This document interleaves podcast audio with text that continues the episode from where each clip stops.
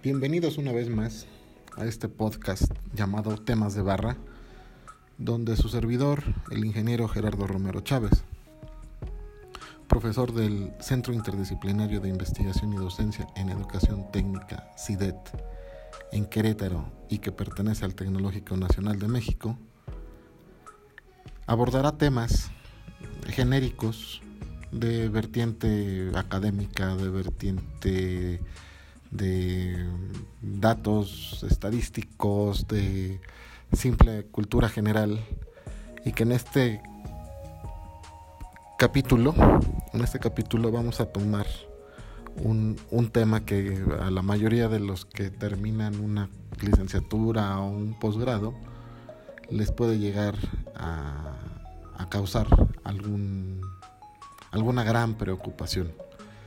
Y vamos a hablar en este momento del marco teórico. ¿Qué es el marco teórico y cómo elaborarlo? No pretendo en este podcast dar una receta de cocina de cómo hacer el marco teórico, pero tal vez sí platicar y tratar de, refrescar los temas vertidos en sus, en sus materias de fundamentos de investigación y tratar de recordar de una forma más amena qué es el marco teórico y cómo elaborarlo. Pasemos en materia y definamos qué es el marco teórico y muchas veces es conocido como el capítulo 2 de una tesis. Es el pilar fundamental de cualquier investigación, donde la teoría constituye la base donde se sustentará cualquier análisis, experimento o propuesta de desarrollo de un trabajo de grado. Incluso, fíjense bien, de cualquier escrito de corte académico o científico. El marco teórico, en este caso, es el desarrollo teórico, lógicamente, que permite la interpretación de resultados y finalmente la formulación de conclusiones. Este marco teórico es la fase intermedia en la realización de la tesis y debe estudiarse de manera muy, muy minuciosa y principalmente concienzuda. Las prisas en esta etapa invalidarán todo nuestro trabajo. Esta etapa es muy importante tener en cuenta que se debe de hacer concienzudamente y de manera lenta porque algo que no se mm, puede hacer rápido es el marco teórico. Definamos pues que el marco teórico es la teoría que permite establecer criterios y puntos de vista para luego hacer uso de una determinada metodología. El marco teórico generalmente trata los antecedentes o marco referencial y las consideraciones teóricas del tema de investigación. Los antecedentes son la revisión de las investigaciones previas que de manera directa o indirecta abordan nuestro tema de investigación.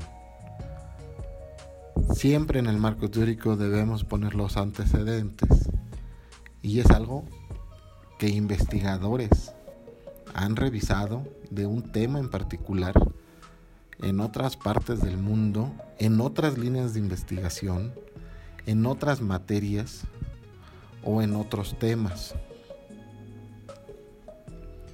Es importante escoger con cuidado estos antecedentes, porque estos antecedentes nos permitirán en algún momento saber si nuestro enfoque es nuevo y original o es una referencia a otras investigaciones, a otras líneas de investigación a otros cuerpos académicos o a otras fronteras de conocimiento.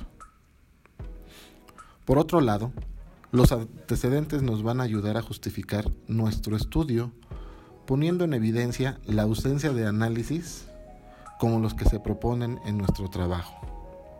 En este sentido, es muy importante comprender el carácter innovador del conocimiento científico. Al remarcar la importancia de comprender el carácter innovador del conocimiento científico, es muy importante porque si no podríamos caer en una copia de un trabajo. Si se ha realizado un anteproyecto de trabajo de grado, en este caso para una tesis, es válido utilizar los antecedentes que se usaron previamente en el proyecto, pero ahora deberán de ser tratados a profundidad y con detalle. Es decir, ampliar el conocimiento de estos de estos antecedentes. Ahora bien, dependiendo de la naturaleza de nuestro trabajo de grado, se pueden desarrollar aspectos teóricos, contextuales o legales que permitan comprender el tema de estudio. Se puede tratar con una o varias consideraciones teóricas para explicar ciertos conceptos o definiciones. También se puede definir una teoría ya existente o formular una nueva, como les comentaba en minutos anteriores. Con los antecedentes podemos llegar a tener prácticamente conocimiento de qué se ha trabajado, sobre qué teoría, qué investigadores, qué grupos de investigación, qué cuerpos académicos o qué temas se pueden desarrollar para conocer estas teorías. Es importante realizar en un arqueo bibliográfico, esto es decir, tener dentro de este arqueo fichas bibliográficas, fichas técnicas de libros, de artículos, de investigaciones previas, de publicaciones, en fin, de todas las literaturas disponibles sobre el tema sobre este tema de investigación que voy a hacer, del cual ya tengo sus antecedentes y sus teorías existentes o nuevas. Y así crear un muy buen soporte conceptual que se pueda ampliar y debatir. La teoría debe de tratarse de forma ordenada y coherente. Especificar cuáles autores o conceptos se van a utilizar y por qué. Todo esto con la finalidad para poder crear un cuerpo unificado de criterios que sirva para comprender y analizar el tema propuesto, es decir, nuestras bases o principios de investigación. Tengan mucho cuidado en esta parte porque las imprecisiones teóricas se traducen en imprecisiones metodológicas. Repito, las imprecisiones teóricas se traducen en imprecisiones metodológicas y más adelante, cuando pasen capítulo 3, capítulo 4, lleguen a conclusiones, van a tener esas imprecisiones metodológicas y se va a complicar la elaboración de una tesis. Es por esto que el marco teórico es una demostración de nuestra postura como investigador, de las ideas con las que nos relacionamos y en fin los juicios que compartimos con otros autores. Veamos esto, la finalidad del marco teórico o el capítulo 2 de nuestra tesis. La finalidad es la siguiente. Primero, orientar la investigación desde un punto de vista innovador y original, marcando las posibles diferencias con otros estudios. Es decir, mencionar los estudios que ya están hechos, las teorías propuestas por otros autores, los libros, los ejercicios, los artículos y ponerlo como posibles diferencias para después poderlas eh, debatir o mencionar o defender con diferentes puntos de vista. Situar el problema como segunda, como segunda finalidad, situar el problema de investigación dentro de un conjunto de definiciones y conocimientos. Tercero, Ofrecer conceptos de términos que serán empleados durante el análisis de nuestro tema de investigación, más comúnmente conocido como glosario.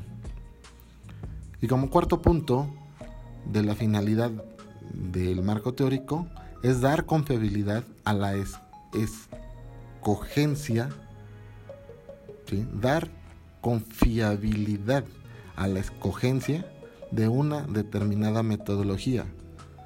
los instrumentos de medición, el proceso de recolección de datos y la evaluación de resultados. Llamamos escogencia a la parte de poder discernir qué es lo que voy a escoger. ¿Qué es lo que voy a escoger como metodología? ¿Qué voy a escoger como instrumento de medición? ¿Qué voy a escoger como proceso de recolección de datos? Y así, ¿qué voy a escoger en la evaluación de resultados? Queda a nuestro libre albedrío esa escogencia de, de escoger, pero todo basado en una metodología de investigación. En el marco teórico, Quizás se deban contemplar hipótesis de investigación, es decir, propuestas o explicaciones al tema de investigación desde un punto de vista conceptual. La hipótesis es una tentativa de resolución y en el marco teórico se deben de considerar los juicios que se creen puedan llegar a ayudar a la concreción de esta, de esta probabilidad. ¿Sí? Es posible que también dentro del marco teórico se deba analizar variables o cambios que pueden condicionar en determinado momento o modificar el tema de la investigación. Pueden modificar también sus causas y se pueden modificar también los modos de compresión. Las dimensiones del capítulo, del capítulo 2 o del marco teórico, dependerán de la amplitud del tema y el número de teorías que se consideren utilizar. Por ejemplo, aquí ya vienen los ejemplos. En una tesis, voy a poner un, nombre vago en, en, en, la mesa, cualquier ejemplo de tesis. Por ejemplo, una imagen del vacío, contraste entre incertidumbre y mística. Esta tesis el marco teórico se compuso de una serie de conceptos que sirvieron como fundamento a la creación de una pieza mm, de, estado del arte, ¿no? Les voy a platicar más o menos la, la estructura del concepto. Una imagen del vacío, contraste entre incertidumbre y mística. Su estructura conceptual de esta tesis viene, por ejemplo, y viene dado por, primero, el vacío, Luego definición de concepto de nada. Concepción de nihilismo como parte místico. Concepción de mantra. Concepción de mística.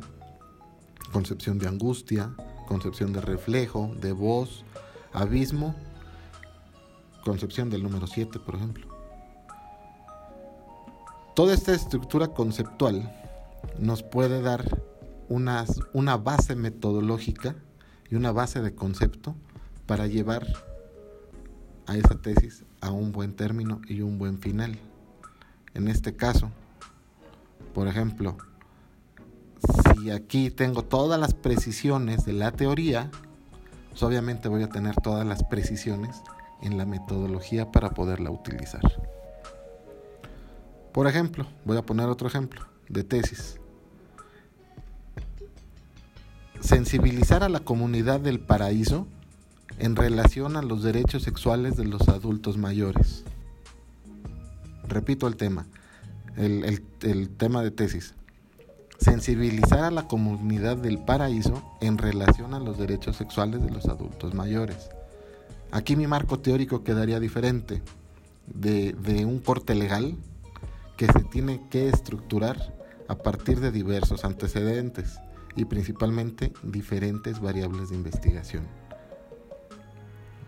Enumero el capítulo 2 o la estructura de, concepto para este capítulo, para el marco conceptual, debería de ser diagnóstico participativo, qué es y para qué se usa, los antecedentes históricos y culturales de la comunidad del paraíso, antecedentes sociojurídicos de los derechos sexuales, implicaciones políticas y características de los adultos mayores, de los derechos sexuales y de definición de comunidad, análisis de coyuntura, por ejemplo, y un concepto muy marcado que daría la precisión metodológica, la hermenéutica jurídica.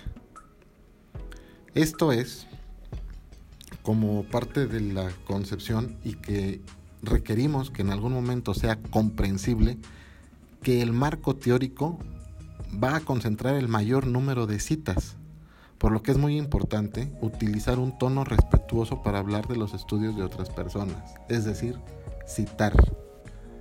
Citar bajo un, bajo un aparato crítico, un aparato crítico de citación que me permita discriminar, evaluar, diferenciar los diferentes conceptos de diferentes actores, autores, pero en un tono respetuoso, siempre marcando y cuidando que no caigamos en el plagio.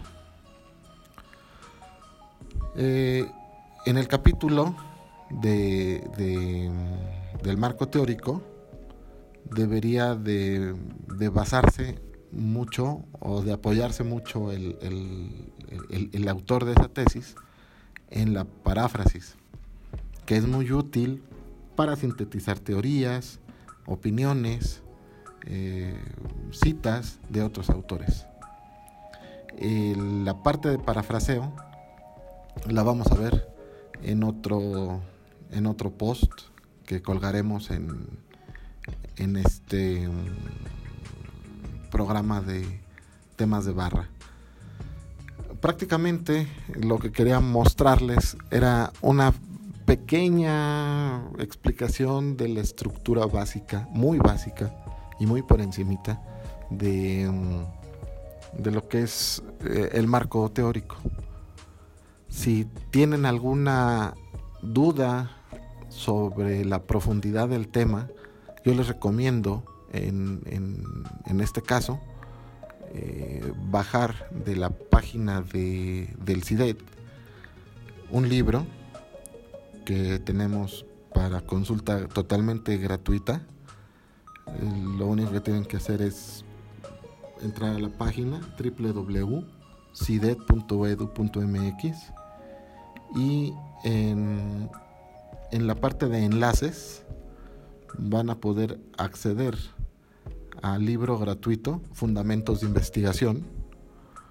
Eh, este libro gratuito de Fundamentos de Investigación para alumnos de ingeniería que escribió el doctor Armando Zapatero Campos, director del CIDET y académico del Tecnológico Nacional de México, y los pone a su disposición para su descarga lo único que tienen que hacer es registrarse en la página para poder acceder a la descarga del, libro PDF y ahí viene prácticamente todo el proceso de investigación con los fundamentos de investigación para estudiantes de ingeniería.